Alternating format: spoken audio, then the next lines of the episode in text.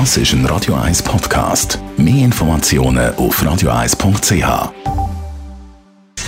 Gesundheit und Wissenschaft auf Radio 1. Unterstützt vom Kopfwehzentrum Irlande Zürich. www.kopfwww.ch Spät irgendwo ankommen, verfolgt werden oder irgendwo abgehen, das sind die meisten Albträume, die viele von uns haben. Und seit dem Start von der Corona-Pandemie haben viele wildere Träume. Expertinnen und Experten haben das herausgefunden in einer gross angelegten Umfrage. Nicht alle von diesen Träumen sind schlimm, das muss man auch sagen. Aber nach der internationalen Studie haben viel mehr Albträume als vor der Pandemie.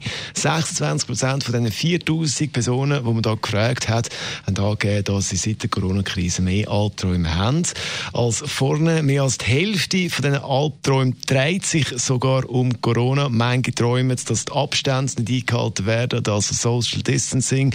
Oder äh, viele haben auch Träume davon, dass zum Beispiel das Gesundheitssystem völlig zusammenbricht. Das also Träume. Und äh, ja, wenn man äh, da ein das noch ein tiefer, genauer anschaut, warum das, das äh, so mehr äh, Albträume gibt jetzt in dieser Situation, dann nachher ist es natürlich schon so, wenn man sich mehr Sorgen macht, träumt man in der Regel auch schlechter, beziehungsweise hat man mehr Albträume. Dazu kommt auch noch, dass wegen dem Homeoffice und dem Lockdown oder Teil-Lockdowns, die es gibt äh, in verschiedenen Regionen von der, im Moment äh, von der Situation, dass es da einen anderen Schlafrhythmus gibt oder dass viele dann einen anderen Schlafrhythmus haben.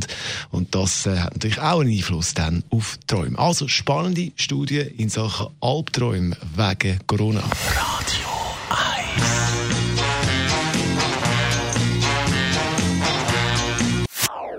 Das ist ein Radio 1 Podcast. Mehr Informationen auf radio1.ch.